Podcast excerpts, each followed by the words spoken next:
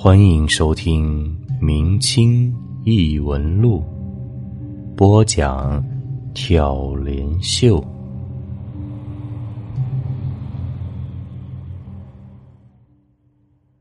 五通。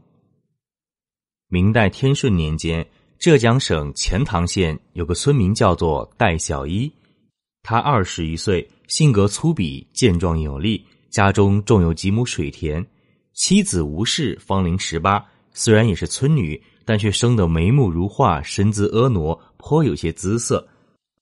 小姨自从娶了这个如花似玉的老婆之后，是又喜又忧。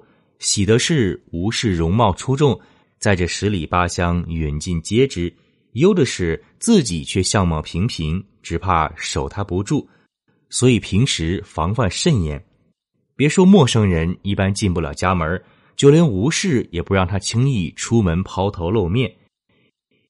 有一天晚上，夫妻二人刚刚上床睡觉，忽听窗外一阵人声喧哗，似有车马经过。随即就听到一人大声说道：“戴小姨不过是个乡野村夫而已，上仙到此，他竟然还敢抱着老婆酣睡不起，真是好大的胆子！”小姨被从梦中惊醒，听见此话，大惊失色。急忙起身，走到窗前，从缝隙中向外看去，只见外面有十数个人打着灯笼，簇拥着一个骑着小马的人站在外面。此人身着紫衣，头戴金冠，看面相打扮，正和村中五通祠中所祭祀的五郎神相似。五通神又称武昌神，是横行乡野、淫人妻女的邪神。人们祭祀五通神是为了免患得福、福来生财。五通神以偶像的形象在江南一带广受祭祀，村中之人素来敬畏此神。于是小姨便想叫醒吴氏一起出去参拜，却听得五郎神隔着窗户对他说道：“莫要惊扰丽人，我此次正是为他而来。”小姨本来正准备给他磕头。听到此言，不由心中又惊又怒。他性子本来就小心眼儿，素听此神关于淫人妻女，这附近十里八乡的年轻女子多有惨遭蹂躏的，所以一听五郎神此言，便怒火中烧，心里也顾不上害怕，大声叫道：“你，你不过是个淫鬼罢了，怎么能当神呢？我就不信你还真的能加害于我了。”说完，就回身躺到床上。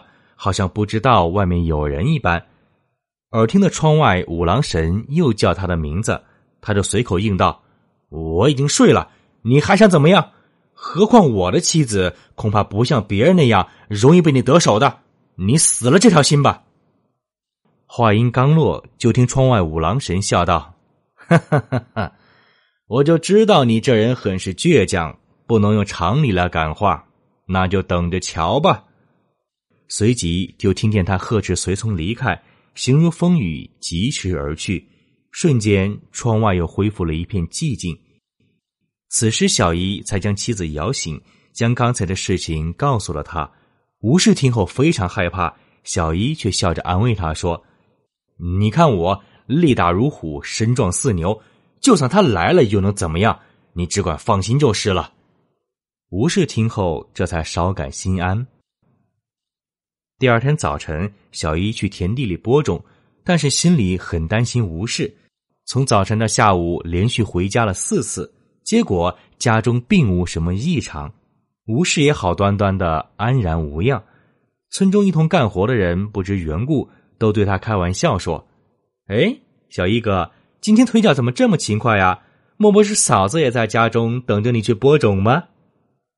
小姨听了很不好意思。但是又不能向众人说明，只好哈哈一笑，敷衍了事。等到黄昏回家，他便和吴氏一起商量抵御淫神之事。两人先用一块大石头顶在门后，然后关上所有窗户，让吴氏将自己的衣服裤脚都缝死了，再上床睡觉。而小姨也拿上一把锋利的铁锨，放在枕头边作为武器，可谓准备充足，防守严密。可是夫妻俩提心吊胆的，连着等了三天都没有任何异常，吴氏也逐渐厌烦起来，对小姨说：“你该不是在梦中见到的五郎神吧？若是真有此事，以他的神通，难道还会怕你而不敢来吗？”小一听了却不以为然，始终不敢放松戒备。第四天夜里，还未到三更的时候，忽然听到外面有一阵马蹄声由远及近而来。他心知有意，连忙将吴氏推醒，对他说：“五郎神来了，躺在床上不安全，你赶紧躲起来。”吴氏一听，吓得花容失色，全身颤抖，一时间手足无措，不知如何是好。没过一会儿，便听外面狂风大作，瓦砾翻飞。顶在门后的石头不知什么时候自己移到了一边关闭的窗户也全部打开。原来的闭门谢客，现在却变成了开门迎客。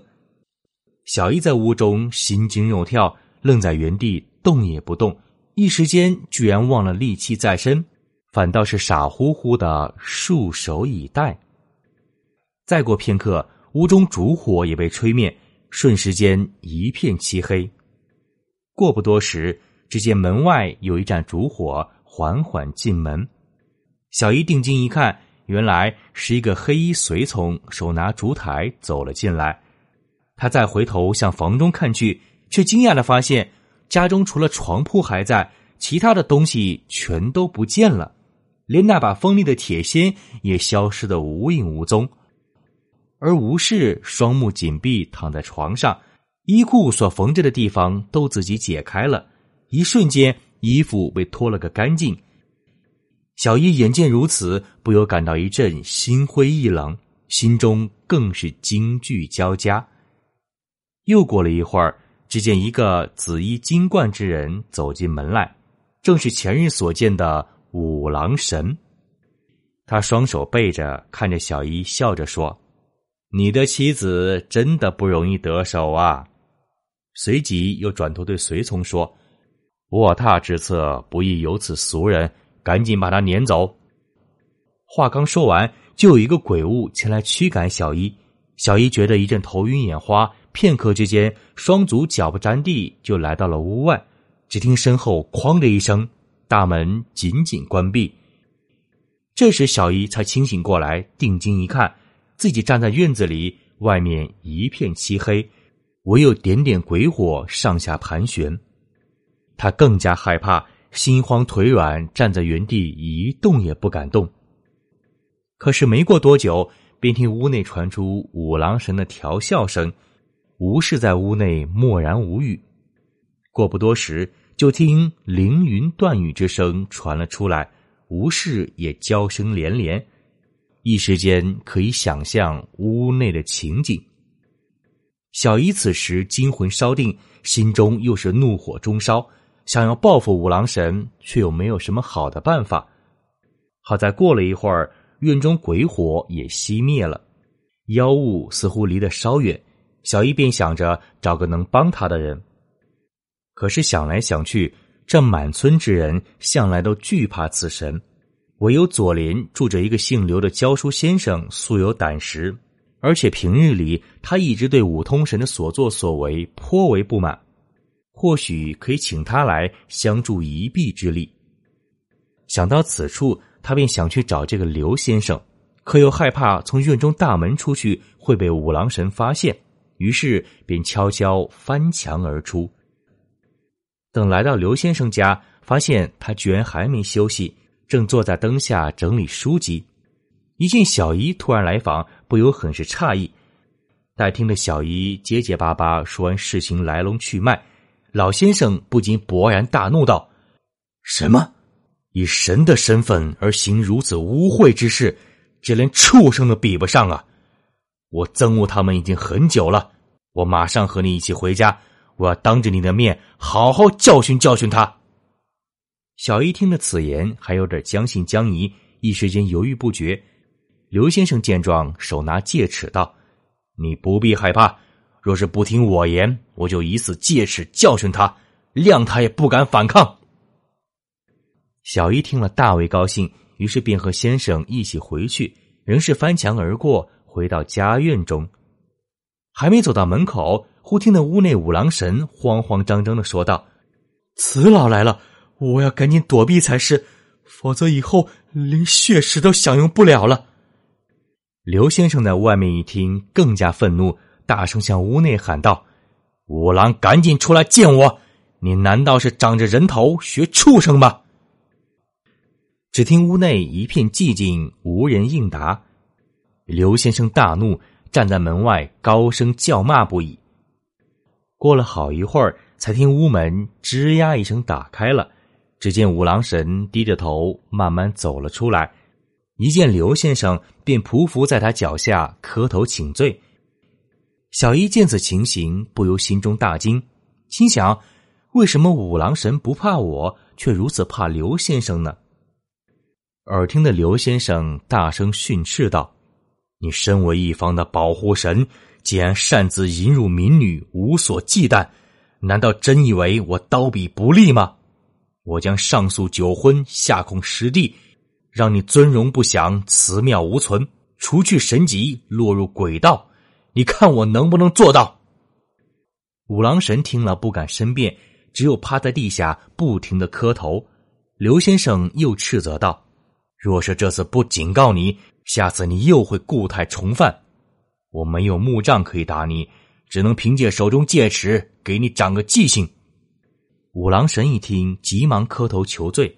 刘先生不为所动。拿出戒尺，在他背上用力打了几十下，五郎神却也不敢反抗，只是趴在地下大声呼痛而已。打完之后，刘先生对他说：“念你身居神位，这次只是从轻发落，速速离去。下次若是再犯，我绝不轻饶。”五郎神点头不已，瞬间狂风大作，就此消失了。小一在旁看的是啧舌不已。此时方才回过神来，于是便问刘先生：“为何五郎神如此惧怕先生？”刘先生微笑着说：“这不是你所能知道的。你以为他是害怕我这个老头子吗？他其实是害怕我的浩然正气罢了。你赶紧进屋看看你的妻子，这次是非得已，不能怪他。你对他要如同从前一样。”不要因为今晚的事情而抛弃他，我也该走了。说完，就向他拱拱手，告辞而去。小一送别先生进入房内，看见家里所有东西又都回来了，唯独吴氏赤身裸体躺在床上，如同痴迷一般，混沌不醒。小一赶紧烧了姜汤给他灌下去，吴氏这才醒转过来。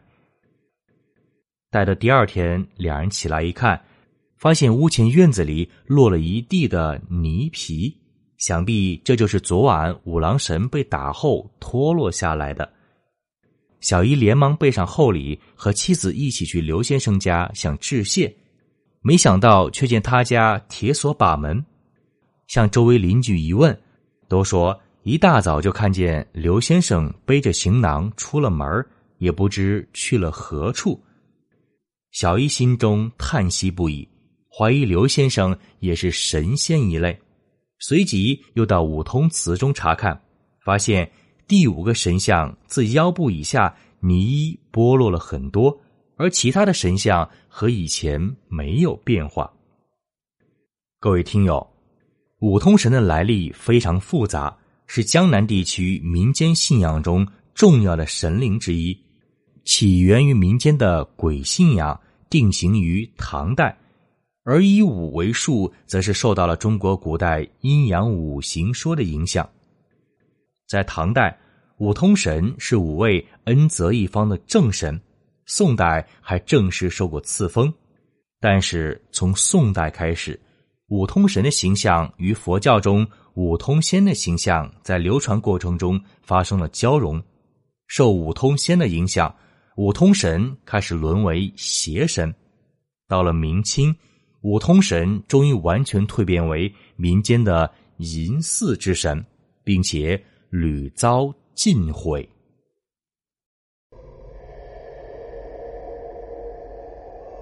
本集播讲完毕，感谢您的收听。